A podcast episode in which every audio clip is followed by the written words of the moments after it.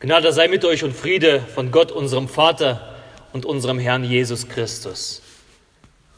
Amen. Wir wollen in der Stille für das Wort beten.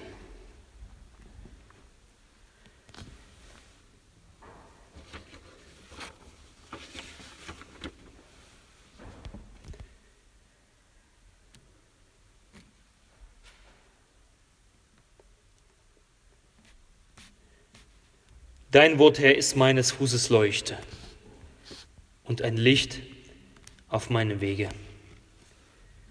Amen. Liebe Gemeinde, liebe Geschwister, der Bibeltext für die heutige Predigt ist mir gar nicht so leicht gefallen. Also ich habe da wirklich viel, viel gerungen. Bis tief in die Nacht und die letzten drei Tage gingen mir dieser Bibeltext durch den Kopf und ich dachte mir, was predigst du denn? Es gibt manchmal solche Bibeltexte, solche Momente, wo man wartet und wartet und wartet, bis der Herr einem das Wort gibt und das Verständnis ringt, was eben nicht einfach zu verstehen ist. Heute geht es um einen Teil aus der Abschiedsrede Jesu, genau genommen um den Schluss den wir vorher schon gehört haben. Johannes 16. Jesus ist mit seinen Jüngern zusammen und er weiß, er geht auf die Zielgerade. Seine Mission ist kurz vor der Erfüllung. Jesus geht ans Kreuz, durch das Sterben zur Auferstehung und dann die Himmelfahrt. Die haben wir am Donnerstag gefeiert. Jesus muss sich von seinen Jüngern, mit denen er drei Jahre unterwegs war, verabschieden. Auf Wiedersehen sagen. Und bevor er geht, will er ihnen was auf den Weg mitgeben. Wichtige Sachen. Wie gesagt, manchmal schwer zu verstehen, schwer zu merken. Denn diese Kapitel von Johannes 13 bis 17, die Abschiedsrede, die sind so komprimiert, da ist so viel. Meiner Meinung nach die wichtigsten Kapitel aus allen Evangelien zusammen.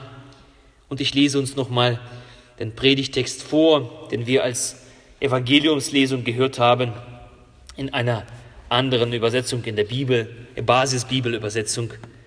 Wir lesen, Jesus sprach zu seinen Jüngern, jetzt gehe ich zu dem, der mich beauftragt hat. Und keiner von euch fragt mich, wo gehst du hin? Im Gegenteil, ihr seid nur traurig, weil ich euch das gesagt habe. Doch ich sage euch die Wahrheit, es ist gut für euch, wenn ich fortgehe. Denn wenn ich nicht fortgehe, kommt der Beistand nicht zu euch. Aber wenn ich fortgehe, werde ich ihn zu euch schicken. Wenn dann der Beistand kommt, wird er der Welt vor Augen führen, was Schuld ist und was Gerechtigkeit und Gericht. Schuld, dass sie nicht an mich glauben. Gerechtigkeit, dass ich zum Vater gehe, wo ihr mich nicht mehr sehen könnt Gericht, dass der Herrscher dieser Welt schon verurteilt ist. Der segne an uns dieses Wort. Die Jünger sind traurig. Ihr Freund und Meister, ihr Lehrer, er wird sie verlassen. Doch Jesus sagt, ihr braucht nicht traurig zu sein. Ihr braucht nicht traurig zu sein ich sende euch einen Beistand, den Heiligen Geist. Es ist gut für euch, wenn ich fortgehe. Wenn ich fortgehe, dann will ich ihn zu euch schicken, zu euch senden. Denn braucht ihr diesen Beistand in dieser Welt. Er wird mich würdig vertreten. In meiner Stadt wird er hier auf der Erde wirken. Wenn dann der Beistand kommt, dann wird er etwas tun, auf etwas hinweisen. Er wird der Welt, den Menschen etwas vor die Augen führen. Darum in der Lutherbibel wird dieser Textabschnitt überschrieben mit das Werk des Heiligen Geistes. Das Werk des Heiligen Geistes etwas zu zeigen. James Innell Packer ein kanadischer Theologe, nennt das Werk des Geistes den Dienst eines Flutlichtes. Ich denke, ihr wisst alle, was Flutlicht ist. Zweck des Flutlichtes ist etwas sichtbar zu machen, was sonst in Dunkelheit wäre. Wer schon mal abends in einem Stadion war, in einem Fußballstadion, in einem riesengroßen Fußballstadion, wenn es dann Nacht wird, er weiß, was Flutlicht bedeutet. Am 9. Januar durfte ich in Dresden in einem Stadion da sein. Wir haben da Eishockeyspiel angeguckt. Es wurde dunkel und das Flutlicht, das machte die Nacht zum Tage. Man konnte sogar diesen kleinen Puck sehen von den obersten Rängen. Flutlichtanlagen können eine Nacht zum Tage machen. So auch der Heilige Geist. Darum habe ich meine Predigt heute überschrieben mit dem Titel Das Flutlicht des Himmels. Das Flutlicht des Himmels. Und dies ist die Hauptaufgabe des Heiligen Geistes, wie hier Jesus sagt. Der Geist Gottes, der wirkt viele Dinge. Aber nichts ist fundamentaler als das Werk Jesu Christi zu offenbaren, dass er zeigt, was es bedeutet, das Werk Jesu Christi, dass er die Augen öffnet. Nichts ist wichtiger.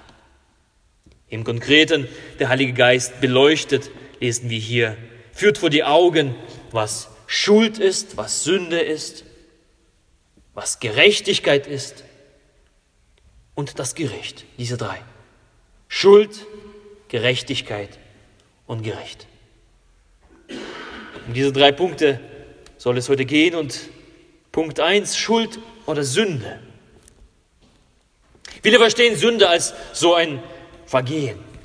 Manche, die in der Vorosterzeit fasten, sie sagen, naja, wenn ich ein bisschen Schokolade gegessen habe, so die kleinen süßen Sünden, dann muss man mit Diät und Enthaltsamkeit und Bewegung entgegentreten. Manch anderer spricht von Verkehrssünden. Der Großteil versteht die Sünden unter moralischer Verfehlungen. Sünder äh, ist derjenige, der klaut, der tötet, der jemanden übers Ohr haut, also ein schlechter Mensch. Aber die Sünde ist eine viel ernsthaftere Angelegenheit und sie betrifft oder betraf uns zumindest alle alle. Die wahre Sünde, die einzige Sünde, an den Menschen endgültig verloren gehen, ist nicht die moralische Verfehlung, sondern der Unglaube. Der Unglaube. Die Abweisung Gottes. Mit Gott will ich nichts zu tun haben. Das ist die schlimmste, die größte Sünde, die nicht vergeben werden kann. Die Abweisung der rettenden Liebe Gottes. Der Beistand, der Heilige Geist, deckt mit seinem Flutlicht auf, dass Schuld, dass die Sünde im eigentlichen Sinne darin besteht, nicht an Jesus zu glauben. Der Unglaube gegenüber Jesus ist die eigentliche Sünde, das eigentliche Vergehen. dass Jesus als Sohn Gottes auf diese Welt kam, das abzulehnen. Dass Jesus als Gottes Sohn für unsere Sünden starb, das zu leugnen. Der für uns wahrhaftig, leibhaftig auferstanden ist, dem zu widersprechen, das ist eine Sünde des Unglaubens. Alles andere, Spekulation jeglicher Art, Leugnung von dessen beleuchtet der Heilige Geist als die eigentliche Sünde. Öffnet die Augen. siehe hin. Und das Absurde ist, einige aus der lutherischen Kirche blasen in dasselbe Horn wie die möchte gern aufgeklärte Welt. Wer die diesjährige Osterbotschaft des Landesbischofs der Notkirche, Gerhard Ulrich, gehört hat, der weiß vielleicht, wovon ich rede. Seine Osterbotschaft lautete, und ich zitiere, eigentlich darf ich das nicht zitieren in der Kirche von der Kanzel, aber ich muss es tun. Jesus ist tot. Das ist die Osterbotschaft. Sein Leib verging wie jeder Menschenleib.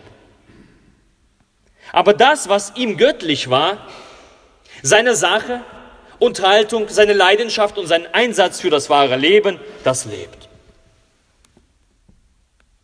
Also im Klartext auf Deutsch, für alle verständlich, Jesus verrottete in seinem Grab. Dort ist er liegen geblieben. Nur seine Idee lebt weiter. So wie der große Lehrer Lenin, ja? Seine Überreste liegen irgendwo auf dem roten Platz, aber seine Idee, die, die schwirrt irgendwo auf der Welt herum. Seine Idee lebt weiter. Und so, sagt der Landesbischof, ist mit Jesus und dem, dem, der Osterbotschaft. Er liegt zwar irgendwo im, im Grab, aber seine Idee geht weiter. Die Jünger waren von, der, von seiner Idee des Gutmenschentums so begeistert, dass sie diese weiterführten, weil sie als Andenken an Jesus, als Tribut für den verstorbenen Jesus. In Wirklichkeit ist Jesus tot, sagt der Bischof.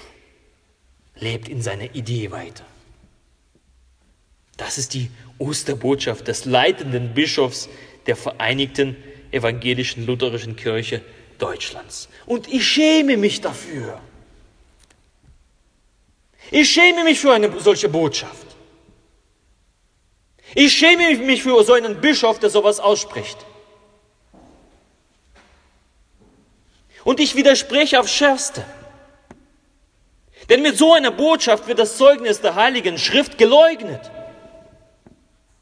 Ebenso wie die Glaubensbekenntnisse der ganzen weltweiten Kirche, die Bekenntnisse der Reformatoren, die Verheißung der leiblichen Auferstehung nach 1. Korinther 15, wo es steht, wenn Jesus nicht auferstanden ist, dann seid ihr immer noch in euren Sünden. Wenn Jesus nicht auferstanden ist, dann werdet auch ihr nicht auferstehen. Im Lichte des Heiligen Geistes ist es die eigentliche Sünde, dieser Unglaube. Das ist keine Osterbotschaft. Das ist eine Botschaft des Unglaubens. Und dieser Unsinn, der quillt aus der lutherischen Kirche und wird verbreitet und ich schäme mich dafür. Dabei soll die Kirche, die Gemeinde Jesu als Träger, als dieses, dieses Flutlichtes agieren, damit der Unglaube abgelegt werden kann, damit Menschen zu dem Glauben an Jesus Christus kommen, zu ihm, anfangen ihm zu vertrauen, an ihn zu glauben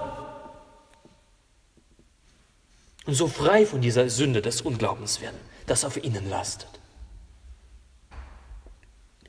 Jesus lebt nicht nur als Idee weiter. Das muss uns klar sein. Nicht in Form einer Ideologie von irren, armseligen Jüngern, die den Tod Jesus irgendwie nicht verkraftet haben und den Glauben irgendwie zusammengebastelt haben. Jesus lebt wahrhaftig, er ist wahrhaftig, leibhaftig auferstanden, das Grab ist leer. Das einzige Grab auf der Welt, was leer ist. Das ist die Osterbotschaft.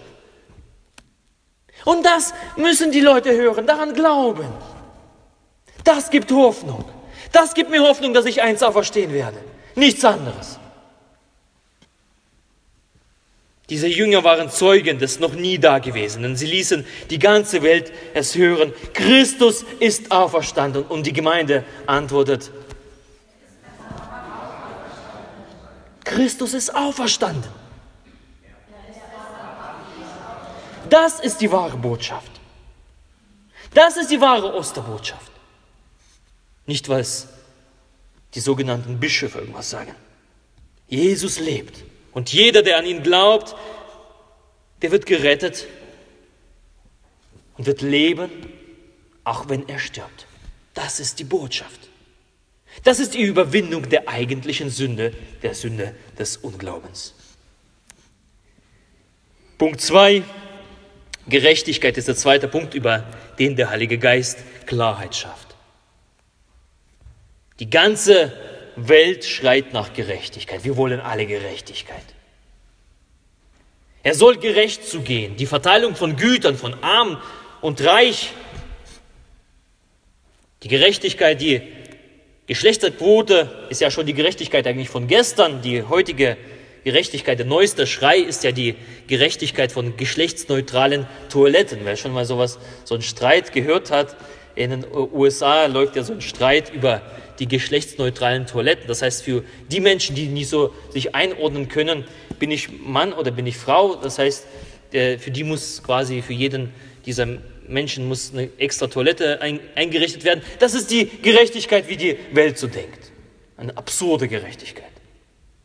Ja, und am Ende der Gerechtigkeit soll der, äh, am Ende soll der Gerechtigkeit der Genüge getan werden. Die einen werden belohnt, die anderen werden sanktioniert, also bestraft. Doch hier in dem Text geht es nicht um die Gerechtigkeit dieser Welt, denn die Gerechtigkeit dieser Welt trägt solche absurden Früchte. Es geht um die Gerechtigkeit vor Gott.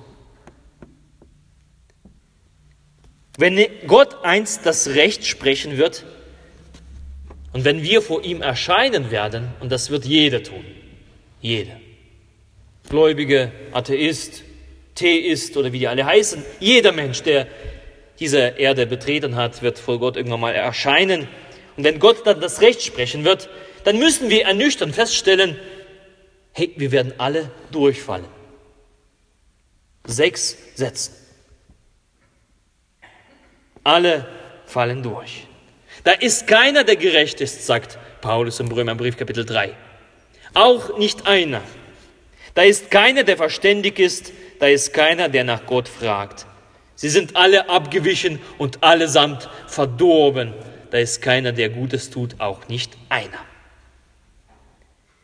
Und die bittere Erkenntnis daraus, die Gerechtigkeit, nach der die Welt verlangt, nach der wir verlangen, sie wird uns einst selber ereilen, diese Gerechtigkeit, wenn wir vor Gott stehen werden. Oder sie ereilt uns jetzt schon, wenn wir Jesus beiseite lassen. Wir lesen hier in Johannes Kapitel 3, wer an den Sohn Gottes glaubt, der wird nicht gerichtet.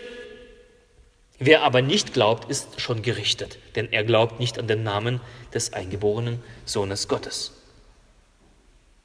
Und wieder hier der Heilige Geist deckt das eine auf, das Unrecht des Unglaubens. Er bringt das, ins Licht, das Licht ins Dunkel und sagt, das eigentliche Problem ist der Unglaube. Denn Jesus hat für die Menschheit die Gerechtigkeit erkämpft. Wir sehen das jeden Sonntag hier in unserem Alter. Jesus, er trug alle Sünden.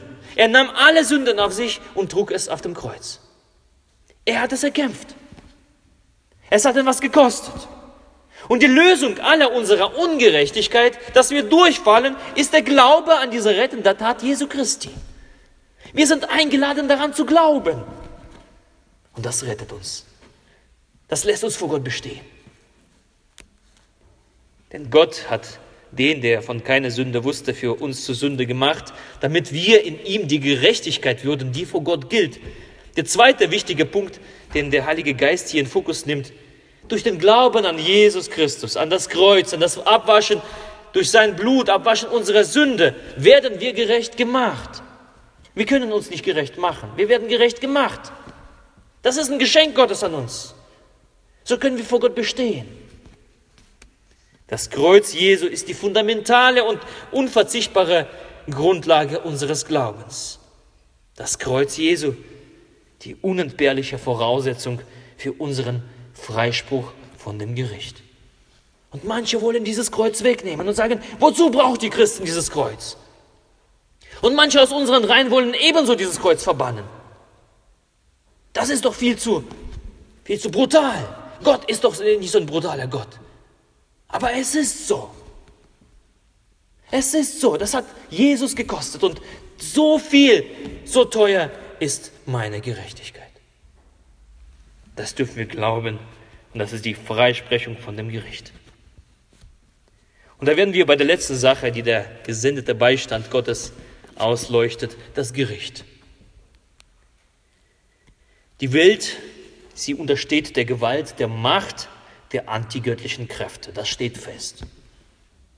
Also die aufgeklärte westliche Welt, die würde sagen, alles Schwachsinn, alles Unfug, sowas gibt es nicht. Aber das stimmt nicht.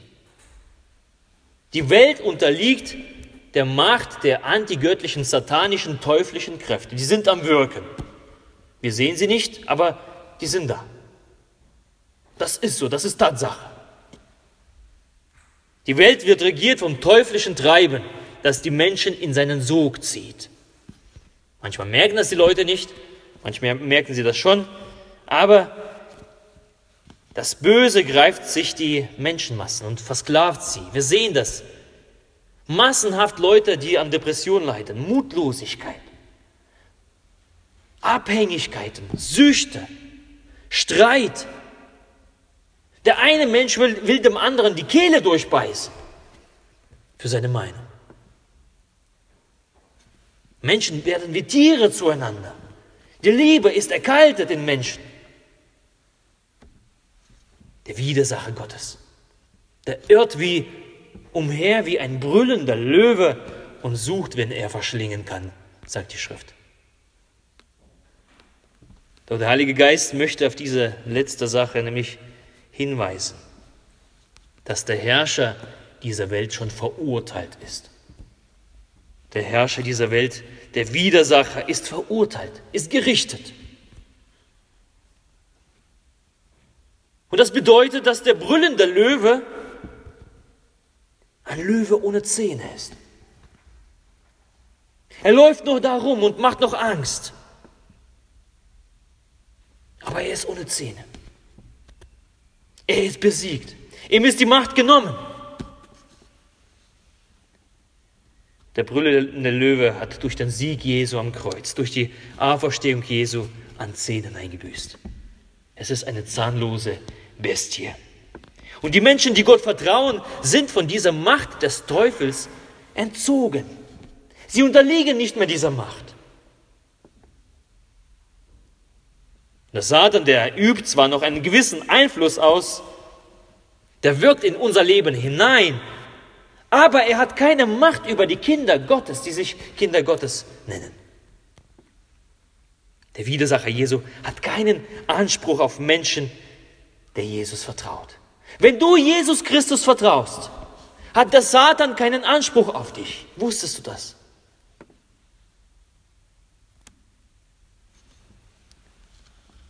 Die an Jesus Christus glauben, werden in der Gemeinschaft des Sohnes Gottes vor dem Zugriff des Bösen bewahrt. Und selbst der letzte Feind des Menschen, der Tod, der letzte Kampf, der kann nichts ausrichten für denjenigen, der an Jesus Christus glaubt, der sein Leben in die Hände Gottes legt. Denn wer an Jesus Christus glaubt, er wird leben, auch wenn er stirbt. Der Tod hat keine Macht darüber. Und wir haben das am Karfreitag gesungen, gemeinsam mit dem Chor, die junge, jungen Leute, die Band gemeinsam mit dem Chor. Nun hat der Tod die Macht verloren. Ich bin durch Christus neu geboren. Mein Leben liegt in seiner Hand vom ersten Atemzuge an. Und keine Macht in dieser Welt kann mich im Rauben, der mich hält bis an das Ende dieser Zeit, wenn er erscheint in Herrlichkeit. Sünd und Hölle, Tod und Teufel mögen zwar uns noch Ärger bereiten. Sie mögen uns vielleicht Angst einjagen oder das, schwer, das Leben schwer machen, aber sie können uns das Leben nicht nehmen. Es gehört allein Jesus Christus, wenn wir es ihm in seine Hände gegeben haben. Keine Chance.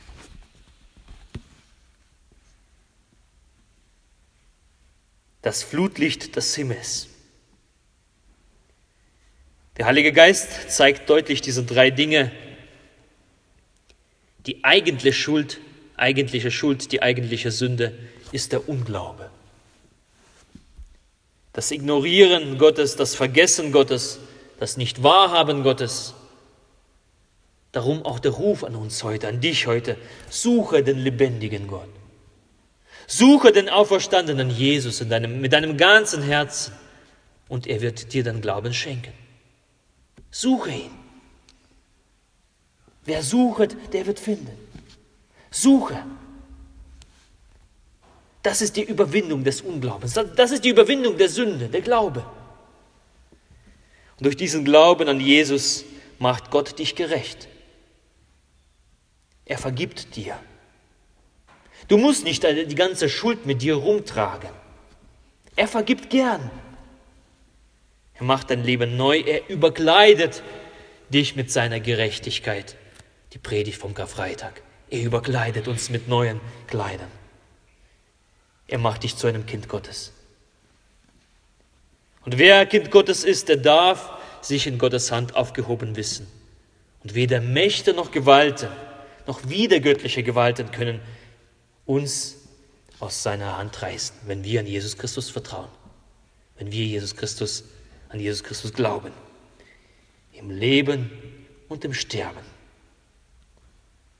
Wer Jesus vertraut, er hat wohl gebaut. Er wird ewig leben. Halleluja. So gebe uns Gott offene Augen, das zu sehen. Amen.